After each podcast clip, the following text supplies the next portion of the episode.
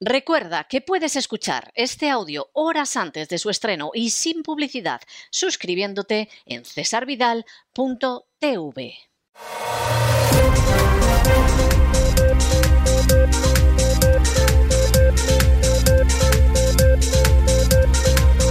Las noticias del día.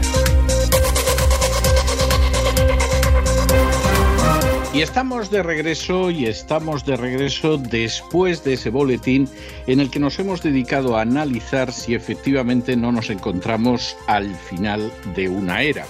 La verdad es que esto para muchos puede parecer algo prematuro, no cabe la menor duda de que siempre los acontecimientos históricos se analizan con una cierta perspectiva, pero la verdad es que interrogarse sobre esa cuestión no es ni mucho menos temerario, no es ni mucho menos disparatado.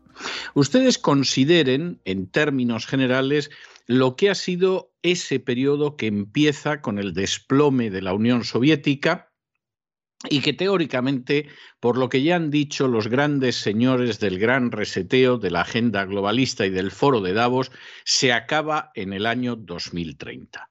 Un periodo que para cuando llegue el 2030, de nuevo insistimos, según lo que señala el foro de Davos, ya no encontrará a Estados Unidos como la primera potencia mundial, porque Estados Unidos habrá dejado de serlo y tendrá que conformarse con ser, sí, una de las grandes potencias, pero ese mundo unipolar, monopolar que pretendió Estados Unidos después del desplome en 1991 de la Unión Soviética no existirá.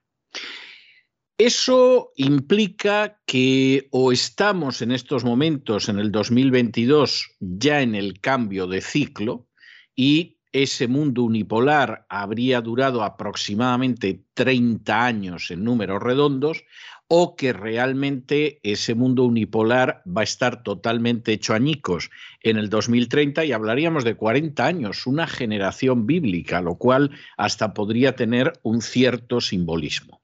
Pero la verdad es que Estados Unidos pudo hacer muchas cosas en estos 30 años y haber hecho las cosas bien.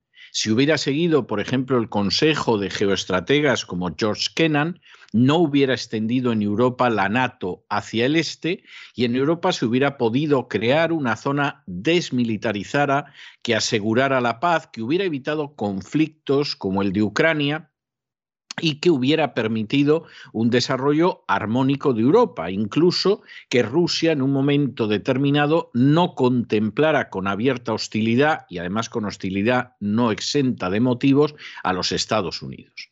Esa es una de las cosas que se hubiera podido hacer bien. Se hubiera podido mantener el equilibrio inestable que tiene Oriente Medio desde hace siglos pero no hubiera implicado hundir a naciones como Irak o como Afganistán en la más absoluta de las miserias, en guerras interminables que duran décadas, que no han solucionado nada y que han empeorado casi todo. Y ahí no solamente habría que hablar de Irak y hablar de Afganistán, sino que habría que hablar también de Libia.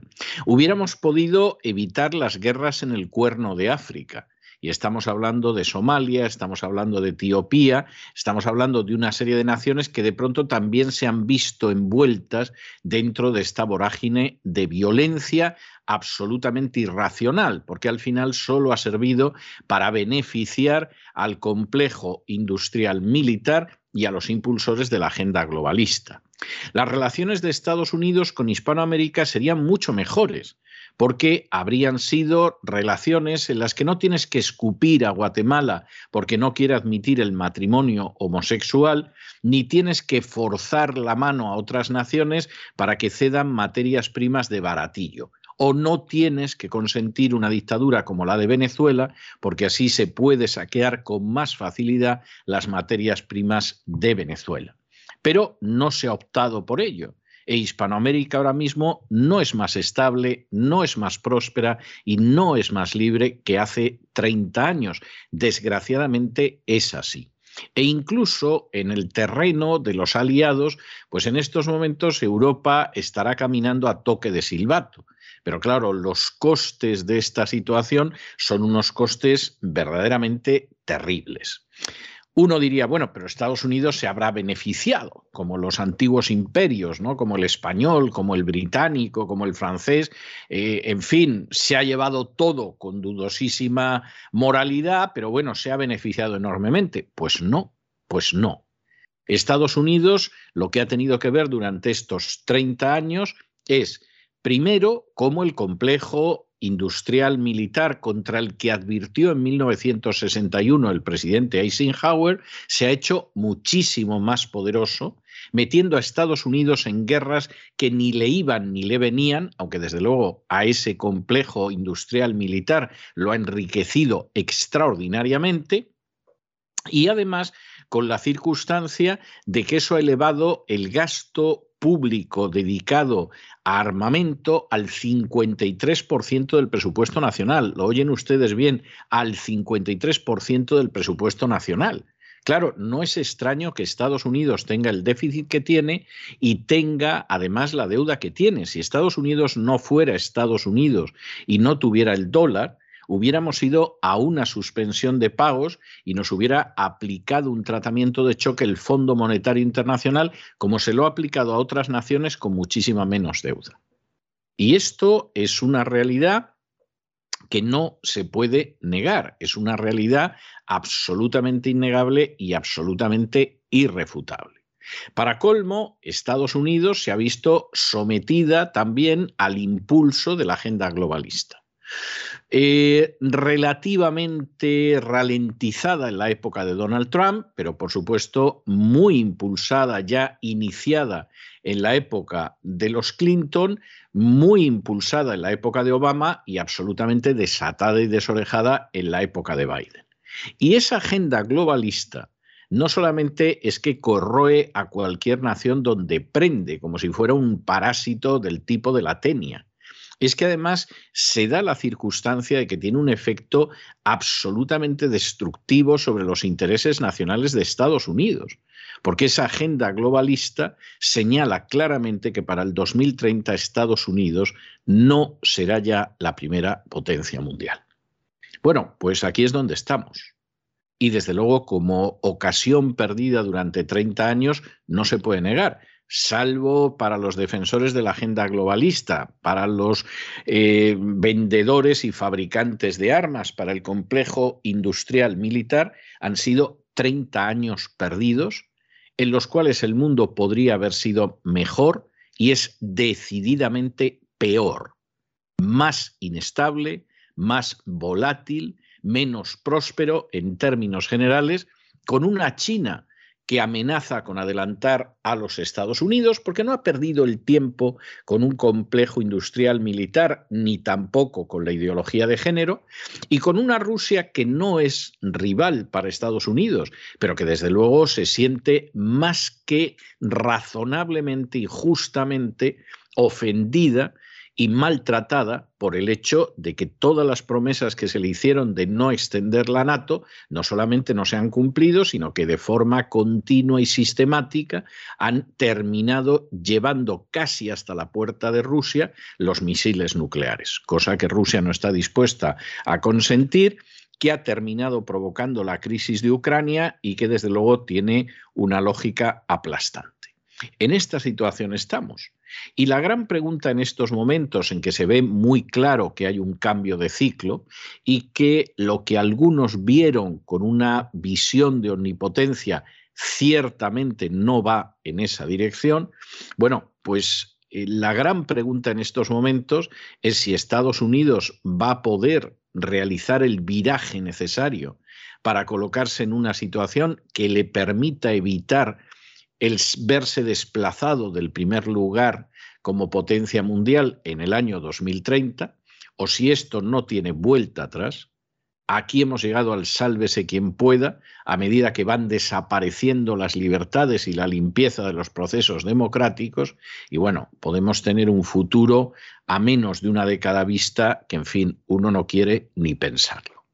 Pero que hay pruebas, hay indicios, hay señales más que evidentes de que estamos asistiendo al final de una era y que lamentablemente esa era pudo, ser la mejor de las eras de la historia y se ha convertido en una era siniestra, eso resulta pero prácticamente imposible de negar o de refutar. Y entramos en nuestro boletín y entramos, como siempre, con España. Y es que resulta que en uno de esos gestos que se pagan con pólvora del rey, es decir, con el dinero que los sicarios de la agencia tributaria le sacan de los bolsillos a los que viven en España, pues Pedro Sánchez ha decidido regularizar a los 100.000 ucranianos que residen en España. Y uno dice, bueno, ¿y eso por qué? O sea, vamos a ver, ¿por qué? Ah, bueno, pues porque los 100.000 ucranianos residen en España. ¿Y qué? Pues si ya viven en España, tendrán que regularizarse como todos los extranjeros que viven en España. Estos no han llegado porque las tropas rusas hayan entrado en Ucrania. Estos ya estaban allí. Y ahora los vamos a regularizar. ¿Por qué? Porque Putin ha entrado en Ucrania. Pues es, es algo maravilloso. O sea, siguiendo este criterio, lo que puede suceder en España en los próximos meses puede ser algo tremendo. La verdad es que Pedro Sánchez no sabe qué hacer para inclinarse de la manera más babosa, más lacayuna y más servil frente a la agenda globalista. Es algo, es algo tremendo. Ni siquiera le queda un cierto resquicio, pues yo qué sé, de, oposición a ciertas acciones imperiales, en fin, algo que, que, la izquierda ha conservado, cada vez menos en España, pero bueno, de vez en cuando, ¿no? ¿Qué necesidad había de esto, don Pedro? ¿Y a santo de qué? ¿Pero qué justifica esto? Esto no tiene justificación salvo que efectivamente, pues claro, decidamos que en España cada vez haya menos españoles, en otro coronavirus pues ya se quedan sin ancianos. Y esto lo vamos llenando con extranjeros que a ver si nos votan. Pero salvo por una razón así, pero ¿esto qué justificación tiene? Esto no tiene justificación alguna. Es algo verdaderamente increíble y desde luego Pedro Sánchez no sabe lo que ha hecho. O a lo mejor sí lo sabe, que es lo peor, es lo peor del asunto. En fin, examinamos estas y otras eh, noticias que les afectan a ustedes con la ayuda inestimable de María Jesús Alfaya. María Jesús, muy buenas noches. Muy buenas noches, César. Muy buenas noches a los oyentes de la voz. El presidente del gobierno, Pedro Sánchez, ha anunciado la regularización de todos los ucranianos que viven en España. Dice para que puedan trabajar legalmente, acceder a servicios como la educación, la sanidad o las políticas y ayudas sociales como si fueran un ciudadano más. Bueno, y luego hay otras que son, son verdaderamente tremendas. Vamos a ver. Eh, Josep Burrell, que ustedes saben que además de catalán y socialista, entre otras virtudes, tiene la de ser el alto representante para la política exterior de la Unión Europea, eh, pues eh, es un personaje que en los últimos tiempos se postula a ver si se puede convertir en el Draghi español. No en el sentido que tenga competencia como Draghi, que es más malo que un pincho, pero por lo menos cierta competencia técnica hay que reconocérsela, sino en el sentido de a ver si consigue que lo conviertan en el presidente de un gobierno de concentración nacional en España, para cuando en España todo haga crack y se venga abajo. Bien, en medio de esa situación, que es una situación eh, absolutamente de delirio, bueno, pues Borrell está últimamente peloteando, baboseando, enjabonando cualquier cosa que vaya contra Rusia y a favor de Ucrania, porque ahora es lo que toca. Si tocara lo contrario, pues Borrell andaría por ahí. Recuerden ustedes cómo hace dos semanas anunció que Rusia ya había entrado militarmente en Ucrania. O sea, Borrell está a lo que le digan y sí, señorito Soros, por supuesto, señorito Soros, quiere que le limpie el trasero, señorito Soros, en fin, en este plan. Y Claro, dentro de esa línea de peloteo, baboseo, adulación, desvergonzada, pues en un momento determinado se le ocurre decir que Zelensky no es el tipo de líder que huye escondido en un coche, sino que se queda allí resistiendo y tenemos que apoyarle. Bueno, primero no sabemos si Zelensky ha huido escondido en un coche, porque no hay quien sepa dónde está Zelensky. Desde luego, en Kiev parece que no está. Se ha rumoreado que está en el BOV, que el BOV está cerca de la frontera eh, con Polonia. No sabemos si se ha ido a Polonia. Es que de verdad que no sabemos dónde está. De modo que ya afirmar que no ha salido huyendo porque de pronto aparece en un vídeo, etcétera, bueno, pues esto ya es mucho decir. Zelensky es un personaje bastante discutible. Eh, hay algún vídeo muy entretenido de él con tacones, con tacones femeninos, en fin, haciendo el ganso con otros de su etapa artística de no hace tanto tiempo y cosas así. Es un personaje que ha cerrado las televisiones de la oposición tres, como quien no quiere la cosa. Es un personaje que ordenó el arresto y lo consiguió del jefe de la oposición, Medvedchuk. Pero bueno, ahora han decidido convertirlo en un héroe y por ahí anda Zelensky, que no sabemos dónde anda. ¿eh? Pero se supone que anda por ahí resistiendo porque sale con una camiseta militar y que por supuesto hay que apoyarlo. No dijo más, no dijo más Borrell. ¿eh? Y no parece que de aquí haya que deducir que dijera nada más. Pero en ese momento salta otro catalán, este antiguo presidente de la Generalidad de Cataluña, Carles Puigdemont, que ya saben ustedes que fue el que dio el golpe que duró unos segundos en Cataluña, y inmediatamente lo que ha dicho es que lo que ha dicho Borrell de él, que es algo absolutamente indigno, porque él nunca ha estado en el maletero de un coche y que fue a Bruselas a denunciar la represión española, etcétera. Pero si es que Borrell no ha dicho nada de eso. Se ha dicho, Zelensky no es el tipo de líder que huye escondido en un coche, se queda allí resistiendo y tenemos que apoyarle. No ha dicho nada del maletero de un coche, no, no ha dicho, Zelensky no es como Puigdemont. No, no, no ha dicho nada. Y entonces dices, bueno, o Puigdemont verdaderamente tiene una paranoia que no puede con ella y efectivamente inmediatamente ha dicho, pues aquí están ofendiendo a Cataluña, me ofenden a mí, ofenden a los catalanes, etcétera. O Puigdemont ha llegado a la conclusión de que aquí no nos hacen caso, menuda injusticia, hostitu, hostitu, que hay que ver lo que están hablando de Ucrania y del, golpe de Cataluña y res de res. Y entonces ha saltado ahí. Pero bueno, esta es una de las ridiculeces de la política nacional en España, que es que verdaderamente es para echarse a temblar lo ridícula que puede ser en ocasiones. Es verdaderamente tremendo, verdaderamente tremendo. Carles Puigdemont se ha sentido aludido cuando el eh, alto representante para la política exterior de la Unión Europea, Josep Borrell, apoyaba al presidente de Ucrania diciendo, gracias a Dios, Zelensky no es el tipo de líder que huye escondido en un coche, se queda allí resistiendo y tenemos que apoyarle. Como decimos, el expresidente, el huido de la justicia, Carles Puigdemont, el golpista, ayer mismo respondía a Borrell, asumiendo que el alto representante había querido lanzarle una puya en su elogio al presidente ucraniano. ¿Y qué decía Carles Puigdemont a Borrell en su cuenta de Twitter. Borrell sabe que no he estado nunca en el maletero de un coche y que fui a Bruselas a denunciar la represión de España. Además, el gobierno autonómico de la comunidad autónoma catalana se ha sumado hoy al coro de críticas asegurando que Josep Borrell, les leemos, se dedica a hacer bromas de carácter interno que no solo es que no tengan gracia, sino que buscan ofender a miles de catalanes como ya lo han hecho en ocasiones anteriores. Y nos vamos a Hispanoamérica y nos detenemos en primer lugar en Colombia, donde las calles de Bogotá en las últimas horas se llenaron de gente en una manifestación en contra de la legalización del aborto, decisión que tomó el pasado lunes la Corte Constitucional y que además resulta que la decisión es tremenda porque implica que se puede practicar el aborto sin ningún tipo de motivo ni razón durante las primeras 24 semanas, es decir, a los seis meses de embarazo.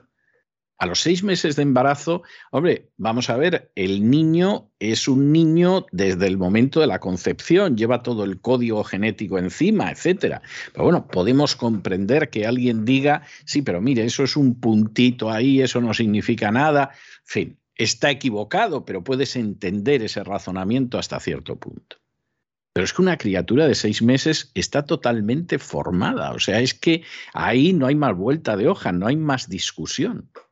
Y la Corte Constitucional de Colombia pues tiró por la calle de en medio porque se da la circunstancia de que Colombia, tanto en la izquierda como en la derecha, es presa de la agenda globalista. O sea, eso no tiene más vuelta de hoja. Y es así, lamentablemente es así. Y la Corte Constitucional pues, ha decidido tirar por ahí. Estamos hablando, además, en estos momentos de un gobierno que se supone que es de centro derecha. ¿eh? Pero esta es la situación que hay. Es un gobierno con un presidente que siempre ha sido muy receptivo a las consignas que le daba George Soros, porque esa es la tristísima realidad. Y todo camina posiblemente hacia un gobierno de izquierdas futuro que seguramente no va a ser menos globalista que en un momento determinado la gente salga a la calle para protestar, que desearía que efectivamente diera marcha atrás en esta situación y que se plantee hasta qué punto la Corte Constitucional puede adoptar unas funciones legislativas que no tiene, porque esas funciones que las tiene es el legislativo. Pero es que desgraciadamente la agenda globalista en términos de ideología de género y en términos de lo que no es la ideología de género, es una agenda que se está imponiendo a través de jueces que no aplican la ley, sino que se inventan una interpretación de la ley. Y esto es muy lamentable, pero es la situación en la que estamos. Bueno, pues esto es algo verdaderamente inquietante, que atenta contra la división de poderes, que vulnera realmente lo que es la función judicial y el sentido de la función judicial y que además se realiza para dictar fallos absolutamente inicuos, como es inicuo este fallo. Es, es algo verdaderamente terrible.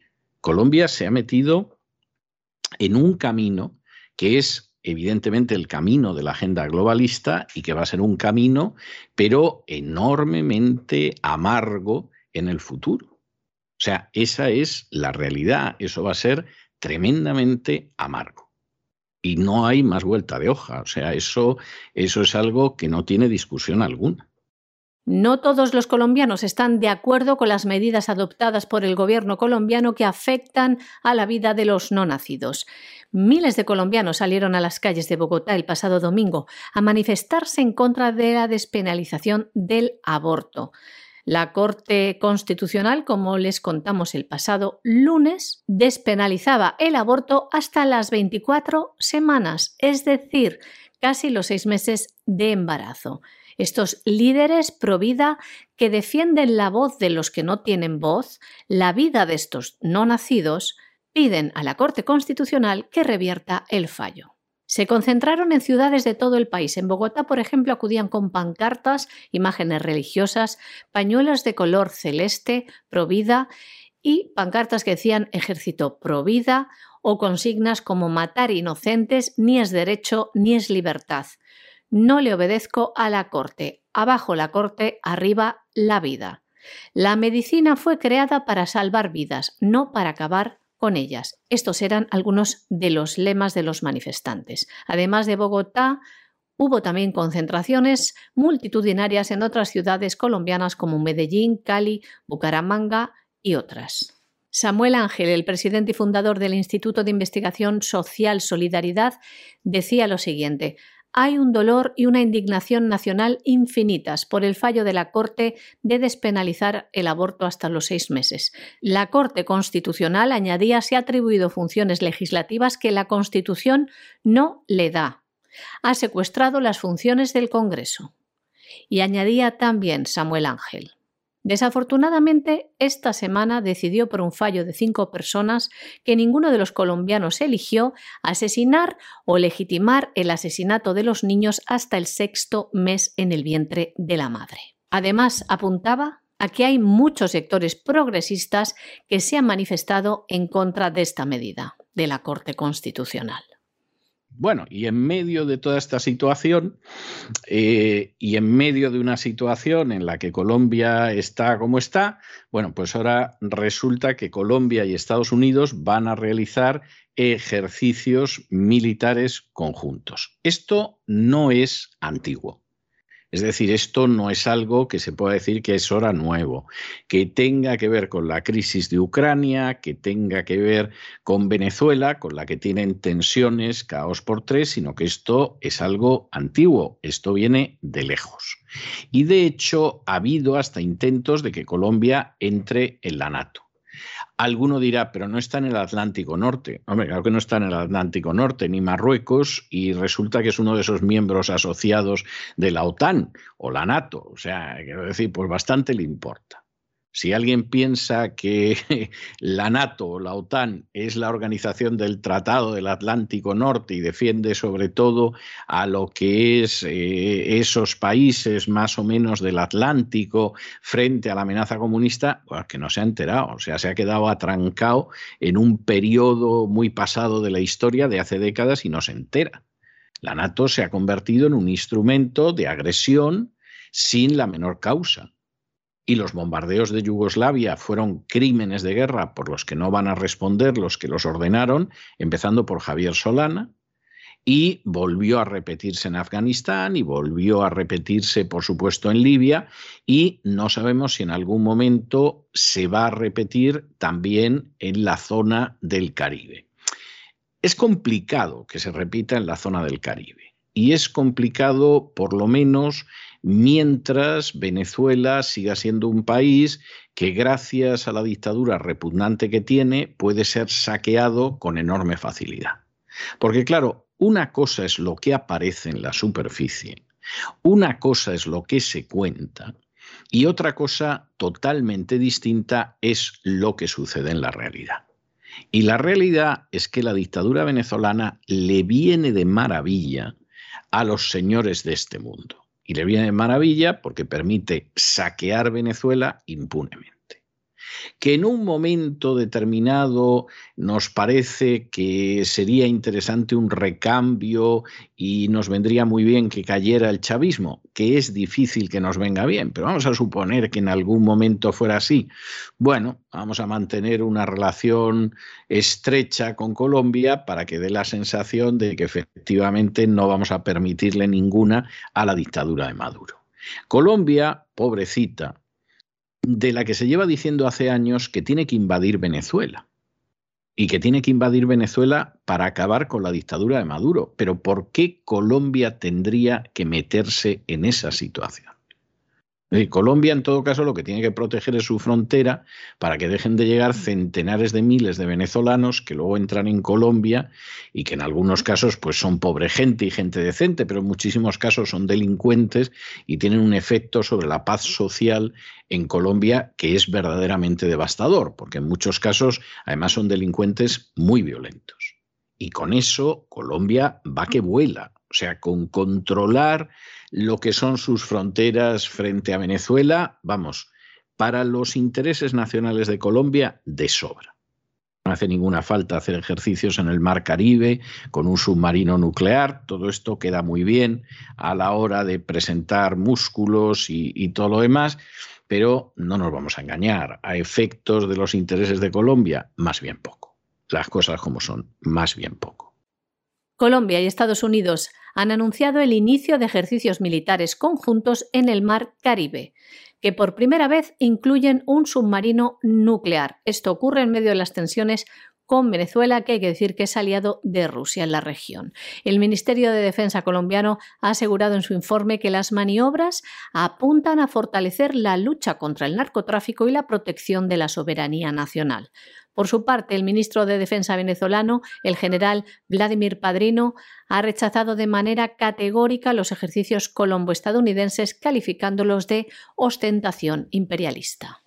Y nos vamos a internacional y lógicamente al irnos a internacional tenemos que detenernos en el conflicto de Ucrania, conflicto de Ucrania del cual hay muchas cosas que no sabemos, es decir, en estos momentos determinar cómo van las operaciones militares, pues es complicado, es decir, que sí, sabemos que van ganando los rusos, pero no sabemos cómo, de qué manera, por cuánto tiempo y si van a seguir ganando. Es decir, que han tomado Kharkov, que es la segunda ciudad más importante de Ucrania, esto parece que está establecido. Que tienen cercado Kiev y pueden entrar en Kiev en poco tiempo, pues esto también parece que está establecido. Pero más allá de eso no sabemos mucho más parece ser que han liquidado totalmente la Fuerza Aérea Ucraniana.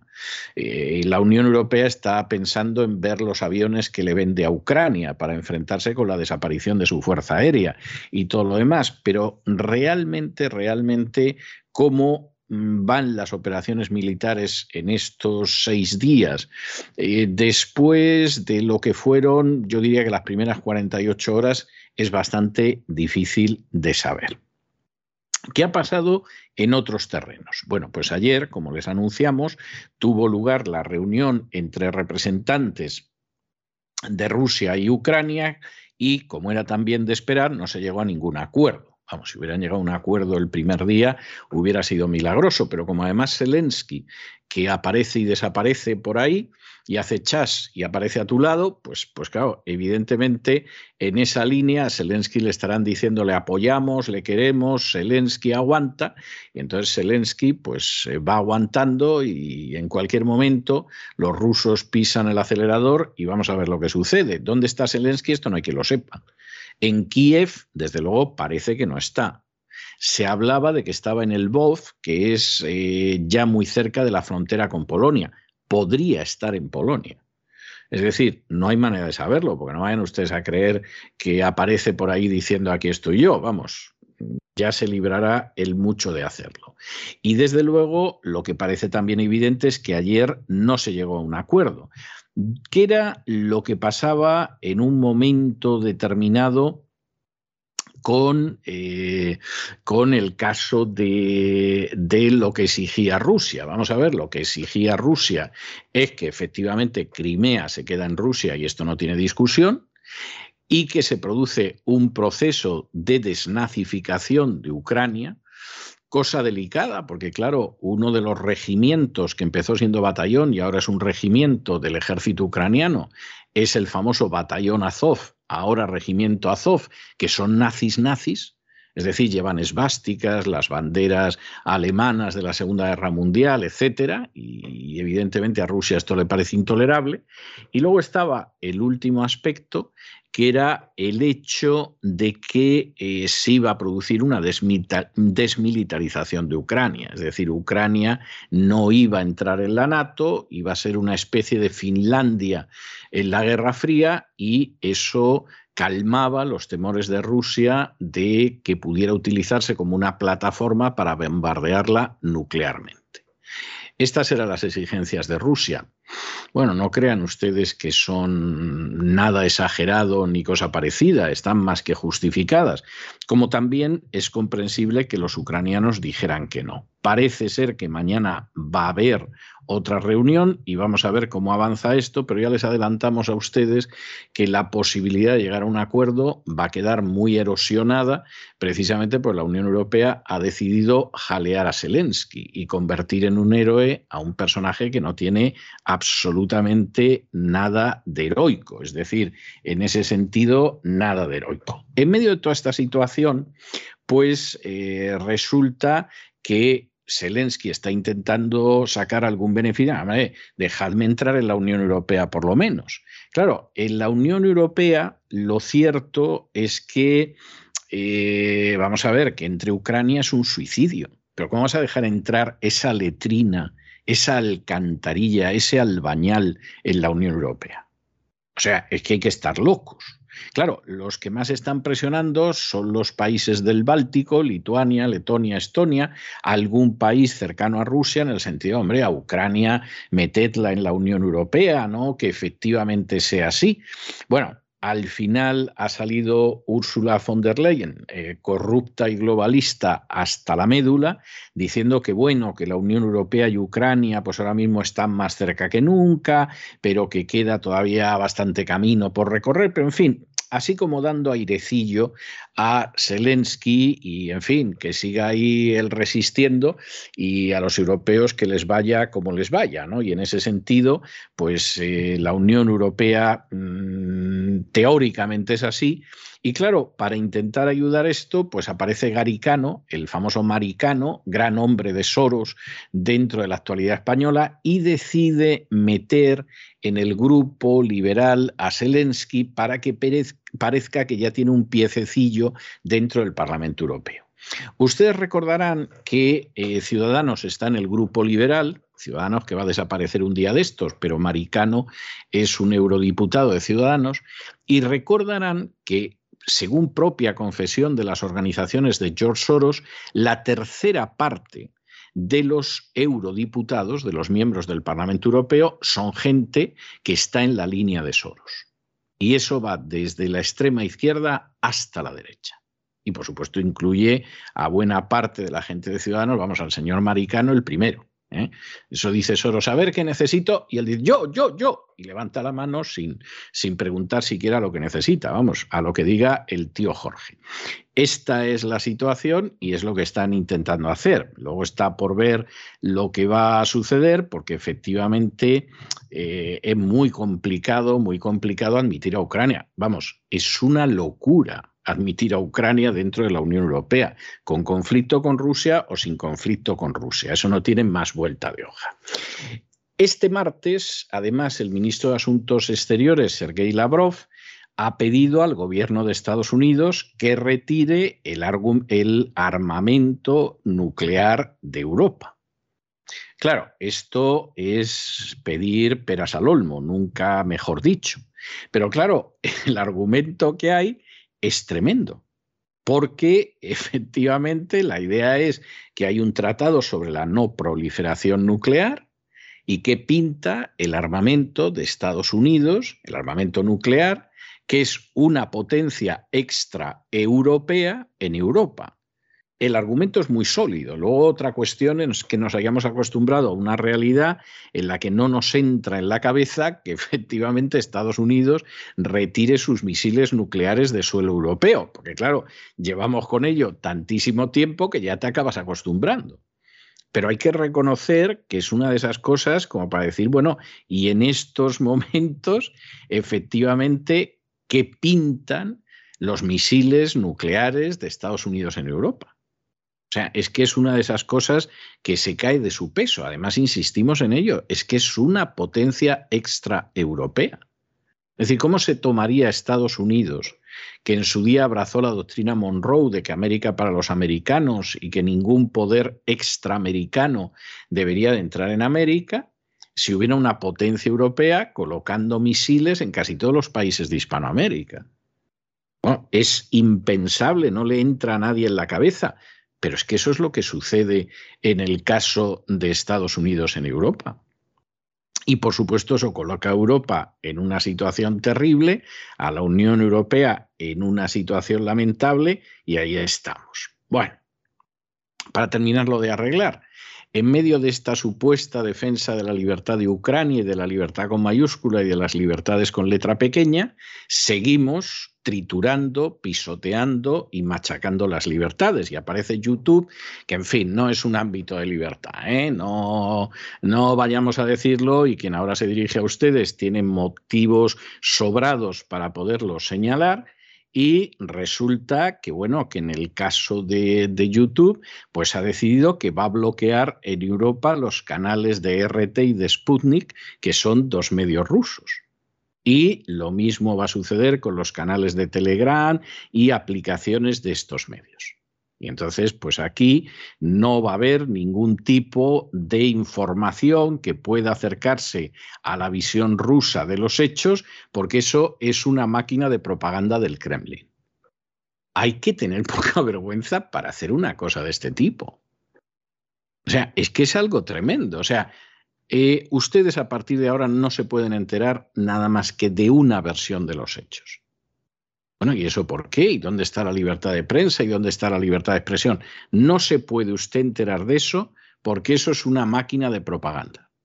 Ah, y, la que tienen ustedes montada en todos los medios, que repiten las mismas consignas, que nos cuentan las mismas historias, que nos sacan un desfile de aviones chinos como si fuera la aviación rusa en Ucrania, que la CNN vuelve a sacar a un muerto que ya sacó en otro conflicto anterior, que parece ser que es el muerto de la CNN y lo van sacando, eso no es máquina de propaganda.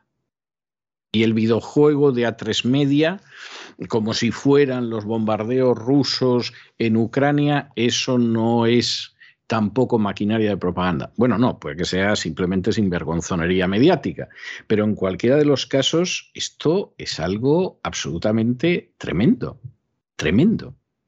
Y por si fuera poco, que esta es otra de ellas, bueno, pues el Nord Stream AG, que es el propietario del gasoducto Nord Stream, está pensando que se va a declarar en bancarrota porque no lo certifican y no puede salir adelante. Como ven ustedes, la cosa no, no tiene desperdicio y podemos acabar con Zelensky, que ya es lo verdaderamente apasionante de la historia, porque claro, habló en carne eh, plasmática ante el Parlamento Europeo. Claro, ahí se organizaron aplausos y todo, debieron de aplaudir hasta los de Vox, diciendo que están peleando por la libertad que ustedes tienen. Esto dicho por un sujeto que ha cerrado televisiones y ha encarcelado al jefe de la oposición, verdaderamente es tener poca vergüenza y por supuesto aprovechó para decir que tenía que ingresar ya en la Unión Europea aunque de los veintitantos países le apoyaron nueve. O sea, no estaban por la labor de apoyarle los otros y, en fin, es que cargar con Ucrania sería terrible.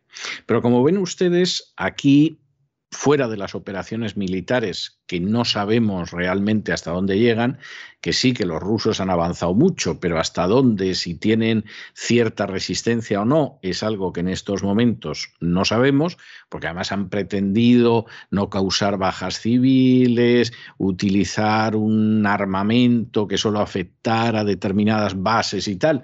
Están viendo que les da lo mismo, o sea que en cualquier momento eso se pone más serio de lo que está ahora. Y efectivamente aquí hay una, una historia que eh, resulta tremendamente interesante. Y no solamente es la de la propaganda, sino cómo se está acabando con las libertades supuestamente en defensa de la libertad.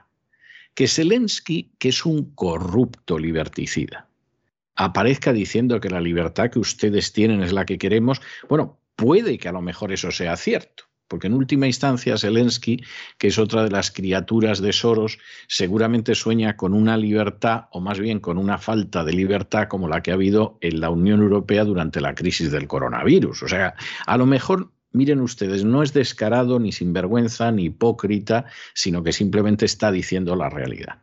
Queremos para Ucrania lo mismo que han conseguido ustedes imponer liquidando libertades en la Unión Europea durante los dos últimos años. Y ya el Tito George Soros contento del todo. Vamos a repasar algunos de los acontecimientos en torno al conflicto en Ucrania. La reunión que tuvo ayer entre Rusia y Ucrania no ha conseguido el acuerdo esperado por ninguna de las dos partes. Podrían volverse a reunir mañana. Rusia continúa avanzando en Ucrania para conseguir su objetivo, acabar con los opresores. Ha lanzado un ataque contra Kharkov, donde un misil ha impactado contra un edificio administrativo. El presidente ucraniano describe el ataque como un crimen de guerra. Además, un convoy militar ruso de más de 60 kilómetros avanza hacia Kiev. El presidente ucraniano ha denunciado ante la Corte Penal Internacional a Rusia.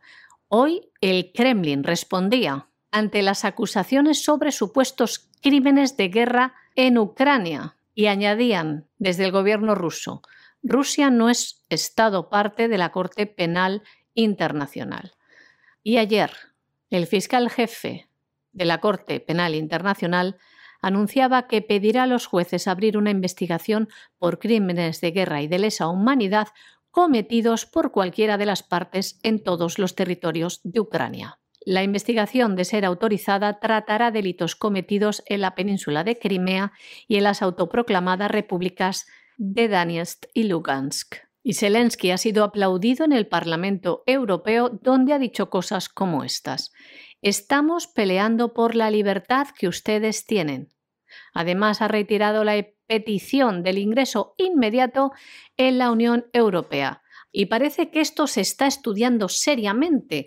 Podría estarse iniciando un proceso especial de admisión según algunas fuentes. Incluso podría estarse votando esta tarde, pero les confirmaremos esto mañana. De momento, lo que sí les podemos confirmar es que la presidenta de la Comisión Europea, Ursula von der Leyen, ha hecho una declaración al respecto. Y decía así, hoy la Unión Europea y Ucrania están más cerca que nunca. Todavía queda un largo camino por recorrer para terminar la guerra y luego hablar de los próximos pasos. Pero nadie duda de que las personas que tan valientemente han defendido a su país no pueden quedar fuera de la familia europea. Esto es lo que decía la presidenta de la Comisión Europea respecto a la integración de Ucrania en la comunidad. Y también decía von der Leyen cosas como estas. La Unión Europea jamás aceptará la tesis rusa de que Ucrania no tiene derecho a existir. Su destino está en juego, pero también el de la Unión Europea. Decía además que va a activar el mecanismo de protección de los refugiados, permitir el acceso a las escuelas, los hospitales y sistema de bienestar europeos. Se ha abierto las puertas de Europa a los refugiados ucranianos.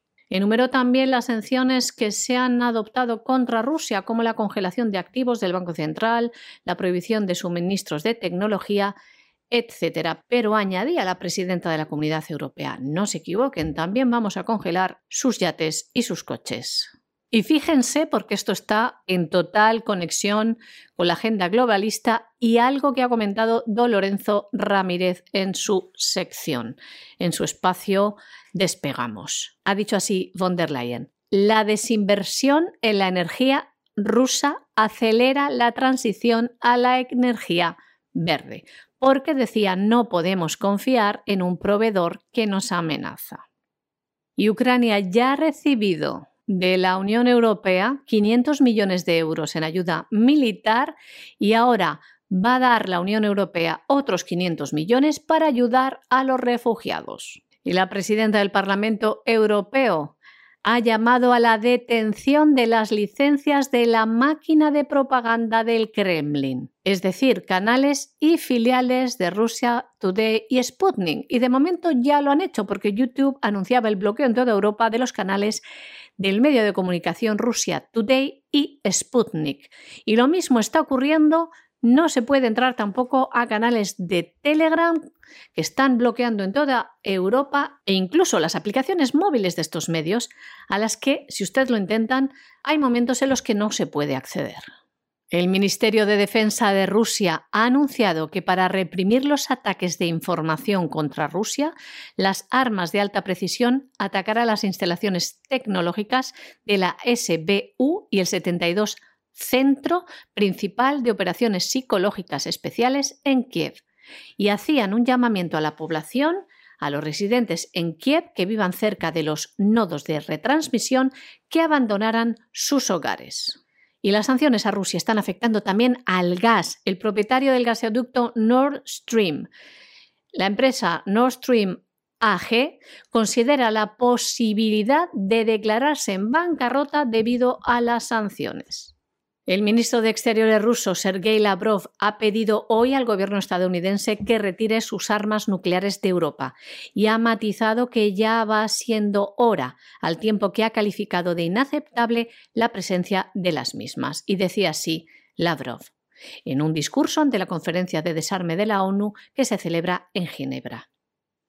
Es inaceptable para nosotros que, contrariamente a las disposiciones fundamentales del Tratado sobre la no proliferación nuclear, las armas nucleares estadounidenses todavía se encuentran en territorio de varios países europeos. Ya es hora de que las armas nucleares estadounidenses se retiren y la infraestructura asociada en Europa se desmantele por completo. Por su parte, el secretario general de la OTAN, Stoltenberg, ha dicho que la alianza ahora no ve ninguna razón para aumentar el nivel de preparación de las fuerzas nucleares de la alianza. Más noticias en torno a esta crisis. La ONU ha afirmado que más de 660.000 personas han huido de Ucrania en los últimos días. También alerta de que hay gente esperando 60 horas para entrar en Polonia y que se registran colas de 20 kilómetros en la frontera de Rumanía. El secretario de Transporte del Reino Unido ha ordenado a todos los puertos británicos que denieguen el acceso a cualquier buque de bandera rusa registrado de su propiedad, controlado, fletado o explotado por Rusia. Y decía que se están preparando sanciones detalladas contra el transporte marítimo ruso.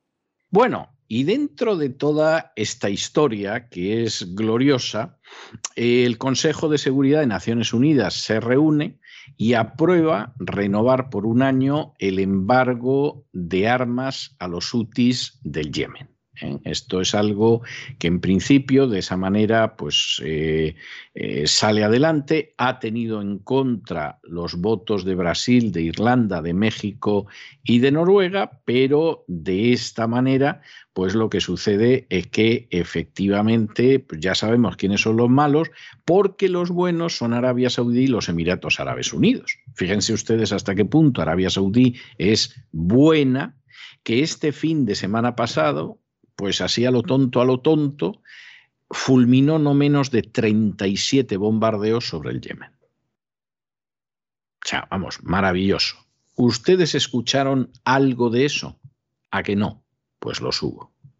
¿Ustedes escucharon que Estados Unidos bombardeó Somalia este fin de semana? No. Pues mira tú por dónde.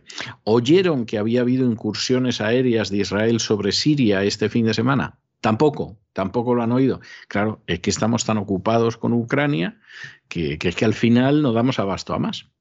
El Consejo de Seguridad de las Naciones Unidas ha aprobado renovar por un año el embargo de armas impuesto a los hutis en Yemen. Lo hace, dice, en respuesta a las recientes acciones de los rebeldes en el marco del conflicto. Conflicto que se ha recrudecido durante los últimos meses, aunque no vean nada en los medios de comunicación. Esto supone la renovación de las medidas aprobadas por primera vez en el año 2014, que incluyen las prohibiciones de viaje y congelación de activos de diversos altos cargos de los UTIs.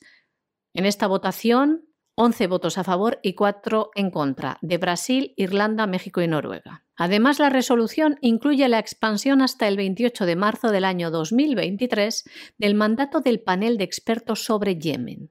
También condena los últimos ataques de los rebeldes contra Arabia Saudí y Emiratos Árabes Unidos, incluido el perpetrado en enero contra Abu Dhabi, que dejó tres muertos.